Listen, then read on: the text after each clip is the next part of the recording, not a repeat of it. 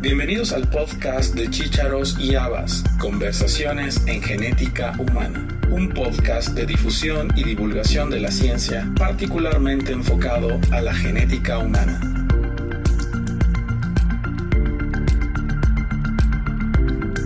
Jimena Barraza García es médica genetista, egresado del Hospital Infantil de México en la Ciudad de México. Realizó un máster en biomedicina molecular en la Universidad Autónoma de Madrid, en el Instituto de Genética Médica y Molecular del Hospital Universitario La Paz y ha realizado diferentes actividades profesionales en empresas privadas dedicadas a la genética y genómica médica en España, como Health Co, Veritas Intercontinental, el Hospital Sanitas La Moraleja y actualmente labora en Eurofins Megalab. Hoy hablaremos con Jimena sobre su trayectoria académica en el extranjero y los retos que enfrenta día a día trabajando como genetista.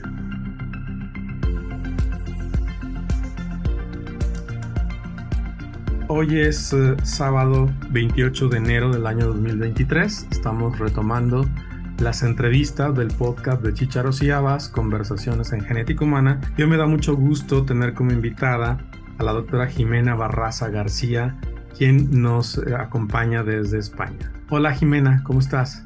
Hola, ¿qué tal? ¿Cómo estás, Elías? Muy bien, gracias. Gracias por la invitación y por este, estar no, presente por favor, gracias a ti. Oye, Jimena, vamos a empezar platicándonos dónde estás, qué haces, a qué te dedicas, por qué estás allá y no estás en México, y luego vamos platicando un poquito más de temas. Vale, genial. Pues yo soy médico genetista de México, eh, soy de Querétaro, me fui al Hospital Infantil de, de, México a hacer la especialidad. Estuve ahí 2012 a 2015, puede ser, 2012 a 2015, me parece. Y después em, me fui a Querétaro y estuve menos de un año, quizá un año en Querétaro. Em, estuve siendo docente de la Facultad de Medicina de la Universidad Autónoma de Querétaro, de la Cátedra de Genética Médica. Tenía un consultorio. Em, mi, mi, mi, mi marido también es médico genetista, él es del 20 de noviembre es de Durango, y mm, estando en, en, en, Querétaro surgió la oportunidad de una beca para hacer un máster en biomedicina, con línea terminal en genética eh, molecular y oncogenética. Entonces, eh, la beca es una beca que no sé si exista todavía, nos daban dinero para vivir y además nos pagaban toda la matrícula. Entonces, pues después de un montón de trámites y de pensarlo mucho con, con el que ahora es mi marido y todo, pues nos casamos, ¿no? Amor a primera vista y mm, nos, nos, nos fuimos inmediatamente a vivir a Madrid. En Madrid yo estuve haciendo la, mm, la, el máster este y para el trabajo de fin de máster nos piden a los seis meses del máster, que tiene una duración de un año, que elijamos un laboratorio para, para hacer nuestro trabajo final de máster. Entonces yo tuve la enorme suerte de, de, ser aceptada en el Hospital de La Paz y estar en el grupo del INGEM, el grupo que dirigía Pablo Lapuncina. Mi jefa directa era Karen Heath, que es una especialista en displasias esqueléticas, y estuvimos trabajando montando la NGS para las displasias esqueléticas en La Paz. Y nos fue muy bien, la verdad, nos fue tan bien que al siguiente año, entre Pablo y Karen y muchas otras personas del laboratorio, pues surgió la oportunidad de, contar con una beca para mm, el Ciberer, que, me dio el Ciberer otro año para seguir trabajando en displasias esqueléticas de, de pacientes vivos, pues, Carlos ya después te contará, pero él estuvo haciendo para prenatales y yo para los nacidos. Y mm, después de eso me ofrecieron trabajo en La Coruña. Eh, haciendo cardiogenética en una empresa que se llama Health Code, que es muy conocida en España. Entonces me fui con ellos tres años y después de tres años, pues yo ya tenía un hijo y decidimos irnos para Madrid por otra oferta laboral de mi marido y mm, me contrataron en una empresa que se llama, que se llama Veritas Genetics, Veritas Intercontinental, eh, que era la sede europea de una, de una empresa americana que ya no existe, que es Veritas Genetics. No, que existe, perdón, existe. Tuvo un cambio importante en su, en su mm, dirección, pero todavía existe. Y entonces estuve en Veritas dos años, dos años y medio, trabajando con test selectivos genómicos con genoma para pacientes sano. Fue muy interesante. La verdad es que había gente que trabaja para el grupo de CleanGen, que son directores de, de, algún grupo de investigación de CleanGen. Entonces, pues aprendí muchísimo. Y llevo casi dos años en una empresa que se llama Megalab, Eurofins Megalab, como el médico genetista de base. Entonces, ya vuelvo a ver pacientes y ya son más bien muestras que nos llegan de, de de casos clínicos, de alguna sospecha clínica. Mi área es sobre todo la NGS. Y llevo en España en total 10 años.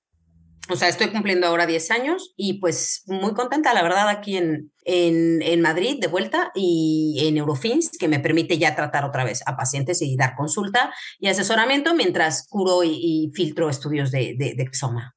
Decir 10 años es muy corto, pero en realidad ha sido un recorrido muy largo y sobre todo la experiencia que has ido ganando al trabajar con estas empresas te refleja mucho en, lo que haces. Platícanos cuál ha sido el mayor reto que has enfrentado en estos 10 años en relación a, tu trabajo en genética, en genómica. En relación al trabajo. A ver, ah, yo es que tuve esa suerte de que me tocaron justo áreas en las cuales yo de inicio no me hubiera querido meter, ¿no? Entonces, en, en, el Hospital Infantil de México tenemos un, tenemos un excelente profesor para displasias esqueléticas, contábamos con, con, con, profesores que sabían muchísimo de esa área, con muchos casos clínicos muy interesantes, pero las displasias esqueléticas no eran mi fuerte, la verdad, ¿no? Que si metafisiaria y epifisiaria y tal, tampoco eran mi fuerte. Y entonces meterme en un grupo que solo se dedica a discutir la curvatura de una columna, pues me costó un poco de trabajo, la verdad, al principio decir justo un área en la cual no, no es tanto lo que me gusta, ¿no? Y bien, la verdad es que me encantó hacer displasias esqueléticas. Tuve la fortuna de poder eh, publicar con ellos nueve artículos, creo que siete son de primer autor. Eh, estuve en numerosos congresos con ellos, en numerosos eventos con ellos, filtré miles de estudios, no sé, quizá unos 150 estudios de pacientes con displasias esqueléticas y la verdad es que me encantó, al final me encantó. Y ya después, cuando estaba yo muy contenta, pues cardiogenética, que tampoco es un área que en un hospital pediátrico sea así de super prevalencia, ¿no? Que es hipertrófica, dilatada, laminopatías, tampoco era mucho mi área.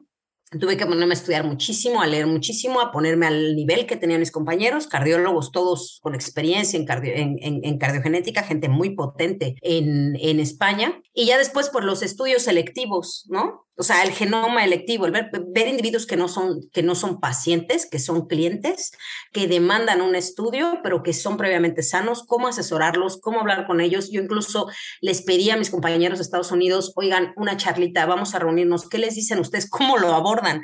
¿Cómo haces un asesoramiento genético pre y post test para una prueba en un sano? Y bien, o sea, aprendí muchísimo con ellos y ahora mm, con ellos también tuve la oportunidad de aprender realmente los, cómo se filtra una variante, cómo se hace una deep curation, em, con todas las herramientas disponibles ahora, ¿no? Y, y ahora eso me sirve mucho para mi trabajo. La verdad es que ya ahora en Megalab me siento más asentada, más familiar en el área en el que estoy. Estoy muy contenta, está creciendo mucho. Estamos creciendo mucho, desarrollando nuevas pruebas, haciendo acreditaciones y la verdad es que está muy bien yo creo que este ha sido ya en donde digo, bueno, ya estoy más, más preparada para afrontar este trabajo que en los tres anteriores. Oye, cuando hablas de displasias esqueléticas, pues estuviste nada más y nada menos que con Pablo Lapuncina, ¿no?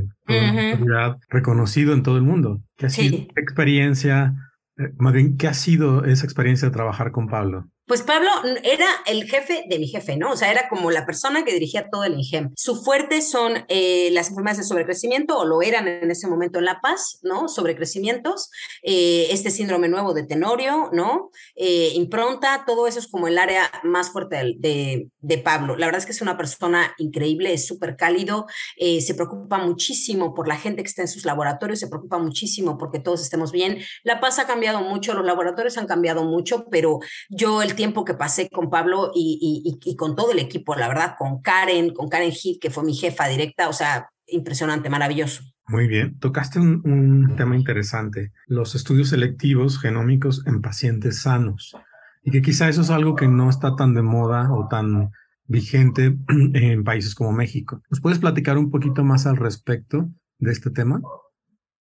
Sí, claro, un test selectivo genómico puede ser, por ejemplo, hacernos una prueba de, de, de, de los hallazgos secundarios, ¿no? De la ACMG, cuando estamos previamente sanos. Son genes bien curados, son genes bien relacionados con una enfermedad y son eh, genes para los cuales en sus enfermedades hay guías clínicas disponibles para tratamiento y manejo. Son enfermedades accionables. Eh, puede ser también un estudio de riesgo, ¿no? De factores de riesgo para enfermedad cardiovascular o para hipercolesterolemia o para um, algunos SNPs ya bien reconocidos que incrementan varias veces nuestro riesgo de presentar una enfermedad. Pueden ser toda una serie de estudios, puede ser farmacogenética. Entonces, eh, estos tests, es cierto, es que no, no son el, el, fuerte de lo que hay ahora. Cada vez van a empezar a ser, yo creo que cada vez van a empezar a ser más necesarios. Son como la evolución directa de, de, de, la cuestión que me planteaban muchos pacientes de, a ver, si, déjeme entenderlo, si yo tuviera un hijo enfermo y ustedes nos hacen un examen trío, yo tendría derecho a que usted me dé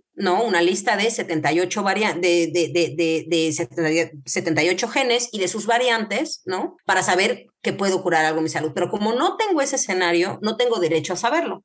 Entonces, es como una evaluación directa, decir, es, es, como una consecuencia directa de todos los estudios que tenemos disponibles ahora, ¿no? Si, si yo no cumplo criterios clínicos para cáncer de mama, entonces ustedes no me pueden hacer un estudio para cáncer de mama, ¿no?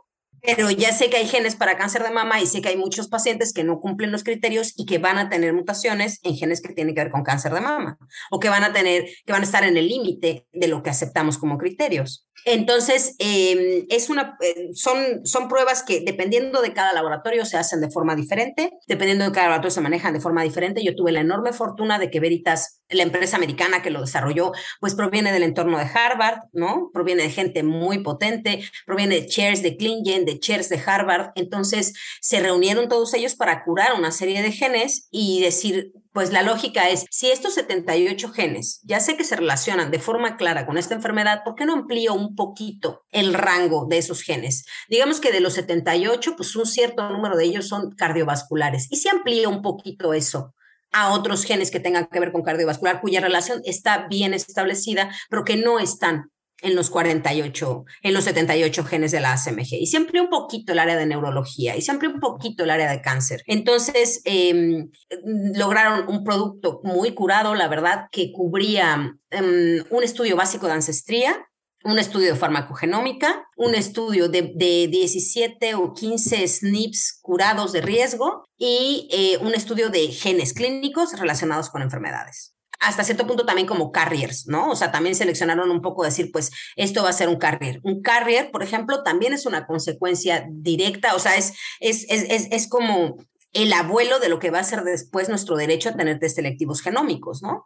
El poder decir, bueno, si yo tengo a mi pareja y los dos nos queremos hacer un estudio, somos sanos. ¿no? Y yo me puedo elegir hacer pues, un estudio súper completo de portadores para que luego me hagan el matching y me digan si mi pareja o no. Bueno, pues en algún momento alguien va a plantear, ¿y por qué yo, que soy sano, no tengo derecho a hacerme este tipo de estudios, por ejemplo?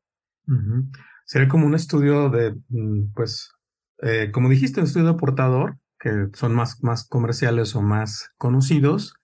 En este abordaje, desde ancestría o estudios farmacogenéticos, hay algunos paquetes comerciales que lo incluyen. ¿Cuál sería la diferencia con estos tests? La cosa es que, bueno, yo tengo una experiencia muy limitada en otras empresas que lo ofrecen, en 23andMe, por ejemplo, o en Color, o en yo en las demás empresas, sobre todo americanas, que ofrecen estos estudios, no tengo mucha experiencia.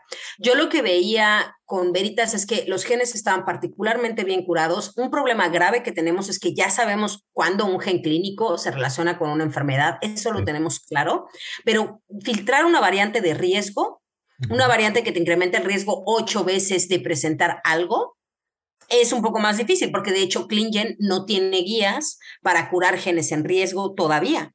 Están apenas creando el grupo para empezar a proponer cuáles son los criterios para considerar que una variante efectivamente es de riesgo. ¿Cuántos eh, estudios tiene que haber de metaanálisis?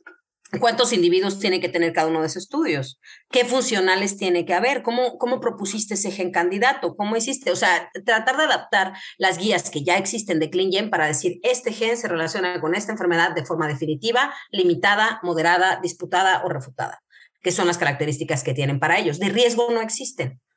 La persona que los está creando trabajaba con Veritas desarrollando estos 15 mm, alelos de riesgo, estas 15 variantes de riesgo, ¿no? Que eran variantes puntuales y que decías, con esta variante tienes un riesgo de ocho veces mayor, por ejemplo, de hígado graso no alcohólico.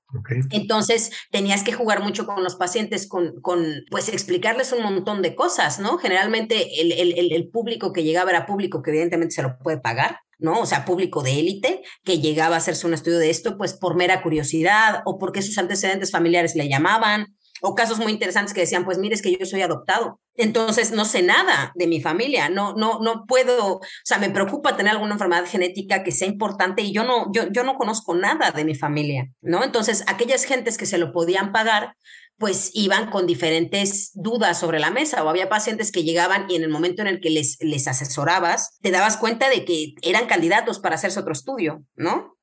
Como, no, no, no, o sea, si usted tiene QT largo y su padre tuvo QT largo, este estudio no es lo que necesita. Necesita un panel para QT largo, no necesita este estudio en particular, ¿no?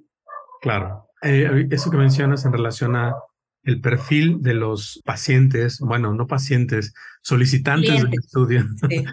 este, es interesante. Eh, sería como confirmar en algunos casos, si yo tengo, no sé, eh, antecedentes graves de infarto del miocardio en la familia, pues saber dentro de esa historia familiar cuál es el componente genético de ese riesgo, ¿no? Claro, y además esa es como tu labor como, como, como asesor, ¿no? Gracias a Dios ya salió una, una guía muy reciente de, mm, para la National Society of Counselors en, en, en Estados Unidos. Ya salió una primera guía donde también está el equipo de Veritas, ¿no? Em, hablando acerca de el, asesoramiento, o sea, el trabajo que tienen que hacer los asesores y la secuencia que tienen que seguir los asesores para estos estudios selectivos. Entonces, al menos ya hay una guía, ¿no? Que nos dice más o menos cómo proceder con estos individuos, porque podría ser que la historia clínica me orientara más a un panel, por ejemplo, o yo le dijera, justo esa pregunta que usted me está haciendo no lo cubre por este estudio. Necesito que, que, que, que la consulta sea, en primer lugar, exactamente igual que cualquier consulta de genética, quiero su historia clínica y familiar completa,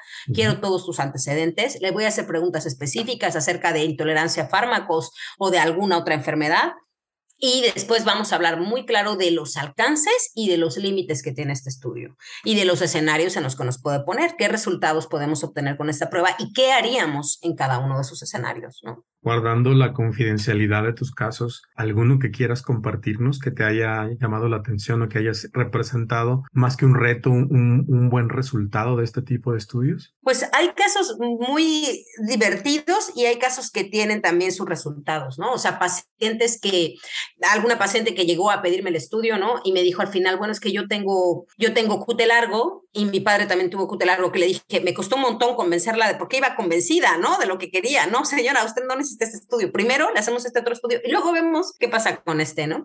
La, la persona que me comentó es que yo soy adoptado y quiero saber, dije, me parece muy razonable su posición de decir, sí, soy adoptado y quiero saber. Y mm, por ejemplo, eh, en Estados Unidos, y no sé si pasa en México, en Estados Unidos y en España empieza a ser muy reciente que las personas te piden además el dato crudo.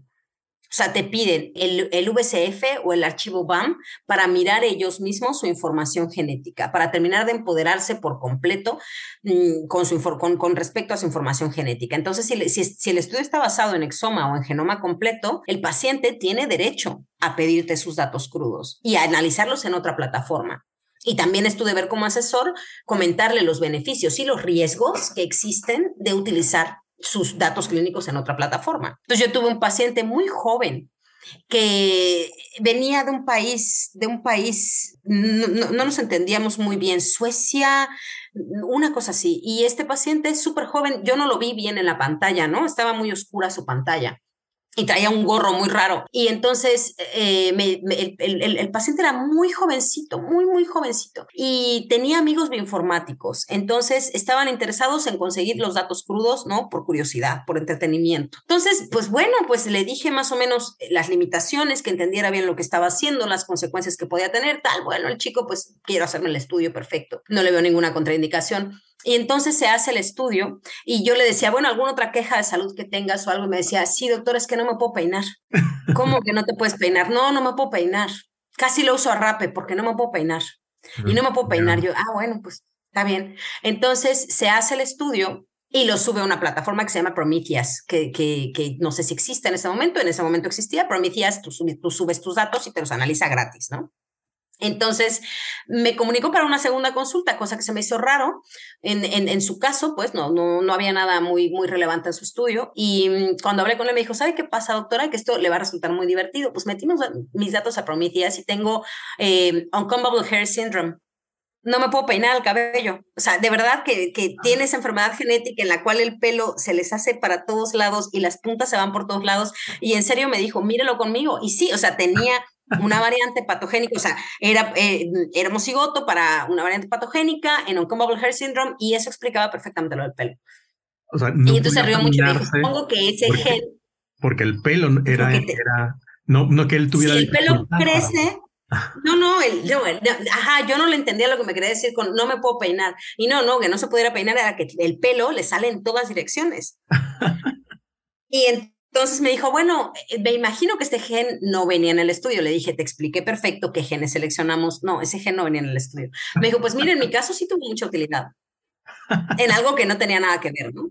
Por supuesto que había pacientes que tenían un riesgo incrementado para, para Alzheimer, por ejemplo, y que tenían antecedentes familiares, entonces el riesgo se incrementaba mucho y esas consultas eran complicadas. Eh, por supuesto que había pacientes que eran portadores para enfermedades que habían, que habían presentado en su familia. Eh, por supuesto que había individuos con hemocromatosis, que es tan frecuente, ¿no? Eh, o individuos con variantes para cáncer hereditario, también lo sabía y pues tenías que informarles. El secreto siempre, yo creo, y también me imagino que pasa, o sea, yo sé que pasa en mi experiencia también en el área clínica, es plantear una buena pretest para que la posttest dure lo mínimo indispensable. El trabajo con el paciente debe de hacerse antes, ¿no? Claro. Oye, ahorita que mencionas ese síndrome del Uncombable Hair Syndrome, eh, me resulta más extraño y raro que el síndrome de Achu, por ejemplo, ¿no?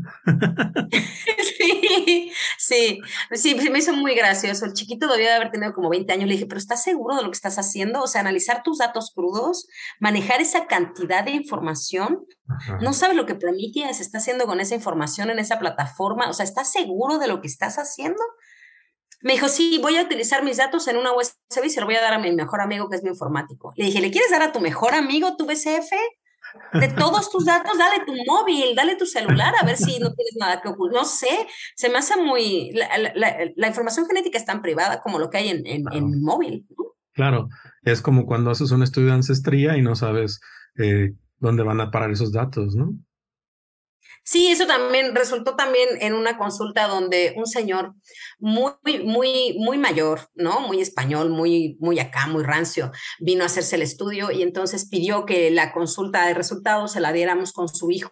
¿no? Y pues, era muy poco antes de Navidad.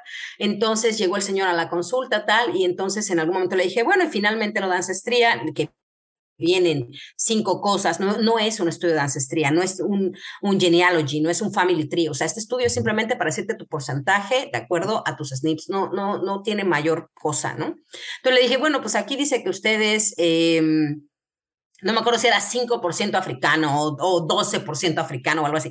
Pues al hijo le dio un ataque de risa impresionante y le dijo, ¿sabes qué, papá? Le tomo una foto ahora y lo voy a colgar en el árbol de Navidad porque esto toda la familia lo tiene que saber. Qué maravilla. Y me dijo, doctora, él es más racista que todo el mundo que yo conozco y este estudio me encanta, lo adoro, me lo quiero hacer yo también y voy a colgar este resultado en el árbol de Navidad. Te creo. Le dije, pues yo, yo no, no sé qué decirle, o sea, los de ancestría no los, los debo agregar mucho más en el área de ancestría, es lo que hay. Pues ya, que lo colgó en su árbol de Navidad y yo la verdad, pues con estudios de ancestría era muy breve la consulta porque mm, sobre todo nos enfocábamos en variantes clínicas que sí podían salir, ¿no? En variantes de cáncer de mama, en variantes de cáncer de colon, en todo eso era donde se iba el fuerte de la consulta generalmente, tanto si era negativo como si era positivo. Claro. Una pregunta más. ¿Qué representa para ti, como genetista, estar trabajando en un país como España?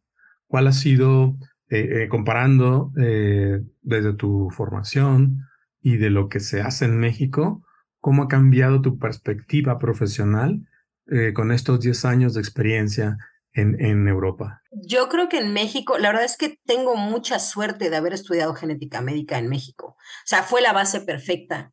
No hay, o, sea, pocos países tienen la experiencia clínica que tenemos nosotros, pocos hospitales ven la cantidad de pacientes que tiene el Hospital Infantil de México.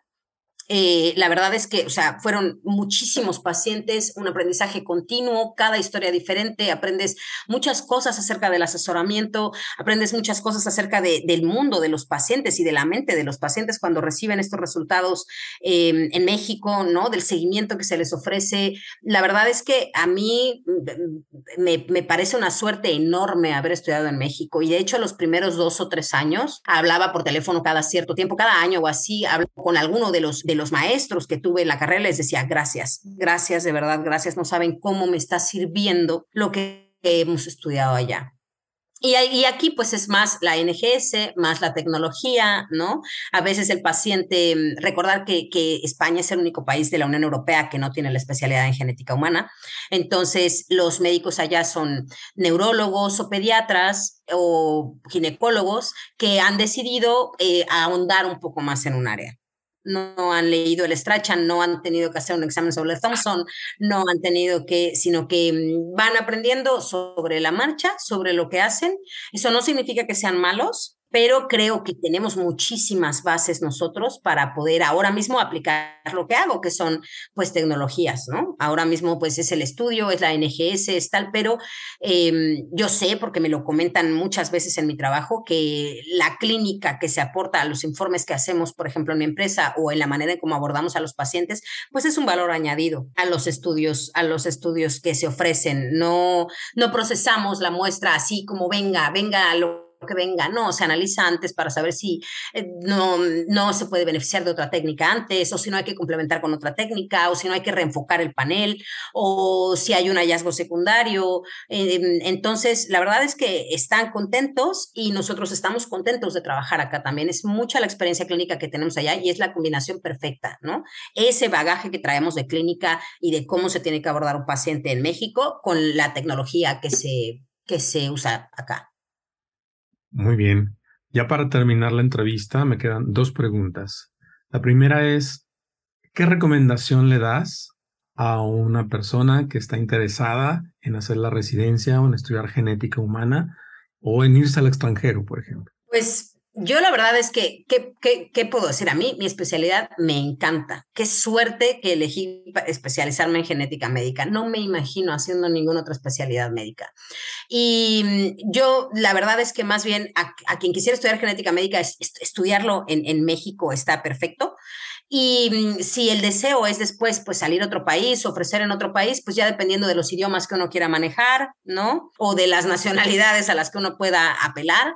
Em, hay muchas becas de, de, de, de, másteres o de doctorados que nos pueden servir y que están también en, en Europa, ¿no? Em, yo tuve la suerte de encontrarla en el Facebook, pero la verdad es que buscando, o sea, buscando becas, está la Fundación Carolina, hay un montón de becas de la Fundación Ramón Areces, de la Universidad Autónoma de Madrid o de universidades en distintas partes del mundo en las cuales uno puede valorar si cumple con los criterios y si lo que plantea la beca conviene y todo. Y pues a partir de eso, mm, trabajar mucho, o sea, en cuanto se consiga un, una oportunidad en el extranjero, demostrar que, lo hacemos bien y que trabajamos muy muy bien. Y, mm, y pues recordar que el problema de la nacionalidad sigue siendo un problema importante, o sea, el problema de, la, de los trámites, ¿eh? el problema diplomático. Entonces, siempre tratar de, en el momento en el que llegamos a un lugar, pues mm, mandar currículums, ponernos en contacto con personas, visitar, hacer, aportar, para ver si hay suerte, ¿no? Muy bien. Y finalmente, tus redes sociales. Mis redes sociales, ¿cuáles son mis redes sociales? Sí. Ah, pues yo estoy en LinkedIn, eh, posteo un montón de artículos en LinkedIn. La verdad es que me gusta mucho mi feed porque subo los artículos que estoy leyendo en algún momento, por ejemplo, ¿no? Yo tengo que revisar un montón de artículos al día, un montón. Entonces, subo los artículos que considero más útiles para difundir en, en, en LinkedIn. Eh, en Facebook tenemos una página, mi marido y yo, que se llama Genética Médica Querétaro, pensando en que nos íbamos a quedar allá. Y resolvemos algunas dudas que nos llegan inbox también, nos han llegado mensajes y también uh, posteamos, no al mismo ritmo, la verdad, que en el LinkedIn. Últimamente hemos estado de bajón, pero posteábamos mucho, aportábamos mucho, muchas cosas que nos resultaban interesantes, capturas de pantalla de libros, cosas así. Y pues ya está, no manejo ninguna otra, francamente. Pues muchísimas gracias por el tiempo y por la experiencia que nos compartes. ha, sido muy interesante. Ha sido muy interesante eh, platicar contigo, conocerte un poco más de cerca y saber que lo que se hace en México está bien hecho y que este, oportunidades hay para quienes saben buscar y encontrar. Sí, hay oportunidades y la verdad es que una especialidad en México en otras partes del mundo va a ser algo muy apreciado y muy agradecido. Muchísimas gracias, Jimena. A ti, un gusto enorme saludarte, Elías. Saludos. Igualmente.